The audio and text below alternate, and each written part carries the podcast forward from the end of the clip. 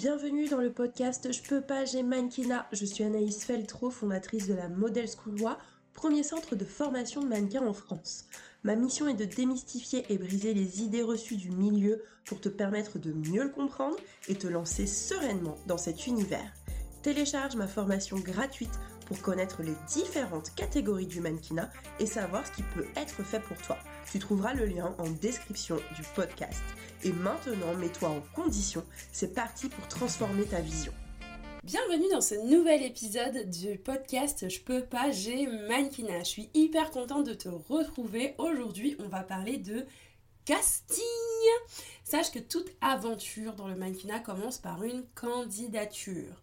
Tu ne peux pas démarrer dans le secteur si tu n'as pas envoyé ta candidature. Tu vas envoyer ta candidature à des marques, tu vas envoyer ta candidature aux agences. Donc, toute ton aventure commence par ça, une candidature qui est reçue électroniquement parce que de plus en plus le mannequinat s'est digitalisé donc tu dois envoyer ta candidature euh, par mail ou via un site internet dédié, une page en tout cas d'un site internet euh, dédié sur les agences par exemple, sur le site internet des agences, tu as directement un encart candidature euh, sur lequel du coup tu envoies tes photos, peut-être ton CV, des informations te concernant, tes mensurations pour pouvoir du coup leur donner la possibilité d'étudier ton profil et de te recontacter s'ils ils sont intéressés.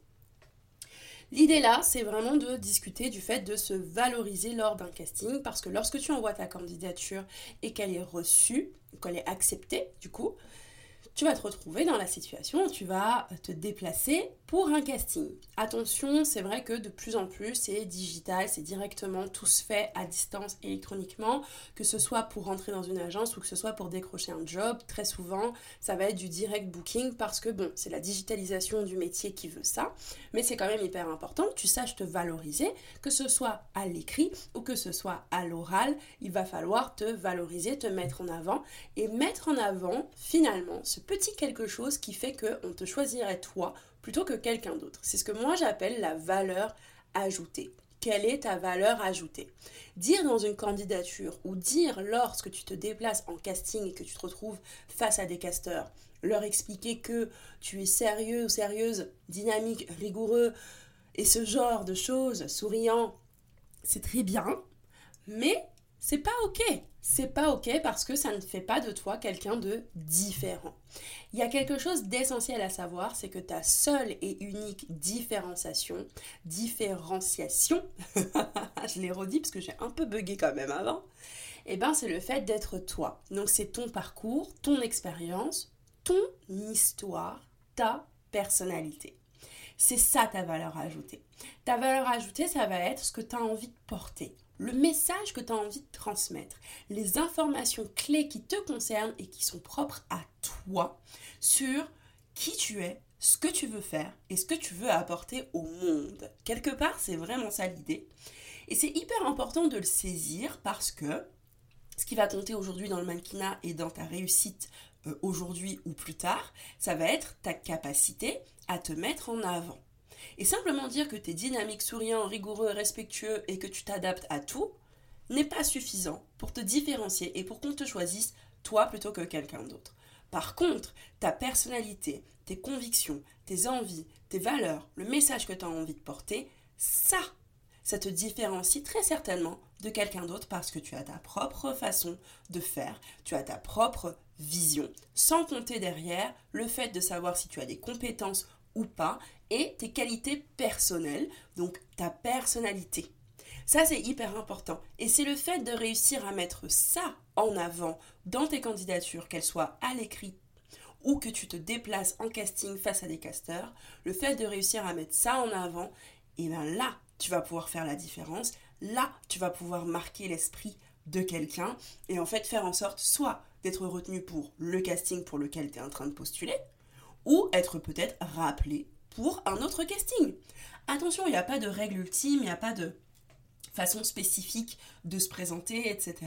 Et encore, je pense qu'il faut structurer sa présentation pour pas partir euh, à droite, à gauche, euh, t'éparpiller. Je pense qu'il faut réussir quand même à rester focus sur l'essentiel. Et l'essentiel, c'est qu'on sache qui tu es, donc ton état civil, ton nom, ton prénom, des fois ton âge, des fois pas ton âge, ça dépend du casting ou de la candidature que tu es en train d'envoyer. savoir où tu vis, où tu es situé et si tu peux te déplacer. Attention, si tu habites euh, dans un village, personne ne connaît le nom, donne quand même le nom de la plus grosse ville qui est à côté, hein, ou la région. Enfin voilà, tu m'auras comprise. Euh, c'est déjà arrivé qu'on me donne des noms de villes en casting et qu'on me dise mais c'est où ça en fait? Donc attention à ça. Toi tu connais ta région, tu connais ton coin, mais tout le monde ne connaît pas. Donc bien faire attention à ça pour être clair sur ta localisation, ton lieu de résidence. Ensuite, il faut venir apporter les expériences que tu as. Fais bien attention, si tu n'as pas d'expérience, ne va pas dire en casting ou dans une candidature, je serais ravie de participer pour la première fois avec vous euh, à un job. Bah non, en fait, parce que là, du coup, tu veux attirer quoi? La pitié ou tu veux être euh, directement, euh, je veux dire, prise pour ou pris pour ce que tu es, ce que tu vaux, ce que tu fais? Donc il y a quand même des phrases à un peu bannir de tes candidatures, que ce soit à l'écrit ou à l'oral, encore une fois. Donc il est important, je, récapitule, de mettre en avant ton état civil, nom, prénom, âge dans certains cas, ton lieu de résidence et euh, tes expériences, ensuite tes formations, tes qualités personnelles, ta valeur ajoutée et enfin tu termines ton discours par une phrase qui te permet de faire comprendre que c'est bon, t'as fini et que tu es prêt ou prête du coup à recevoir les questions et à dialoguer. À partir de là, bon bah c'est super, tu construis ton truc, tu mets ce que tu veux à l'intérieur, mais pour moi c'est structuré et on a entendu ce qu'on voulait entendre ou on a lu ce qu'on voulait lire et ce dont on a besoin. En complément, lorsque tu envoies une candidature écrite, tu envoies tes photos, donc type Pola, type test, ton composite et aussi ton CV artistique dans l'idéal, ok, et euh, possiblement un lien vers ton book en ligne, tes coordonnées, un lien vers ton compte Instagram, pourquoi pas, parce que ça pèse quand même dans la balance, non pas ton nombre d'abonnés, d'accord? En tout cas pas essentiellement, mais surtout la qualité de l'image que tu reflètes sur les réseaux sociaux.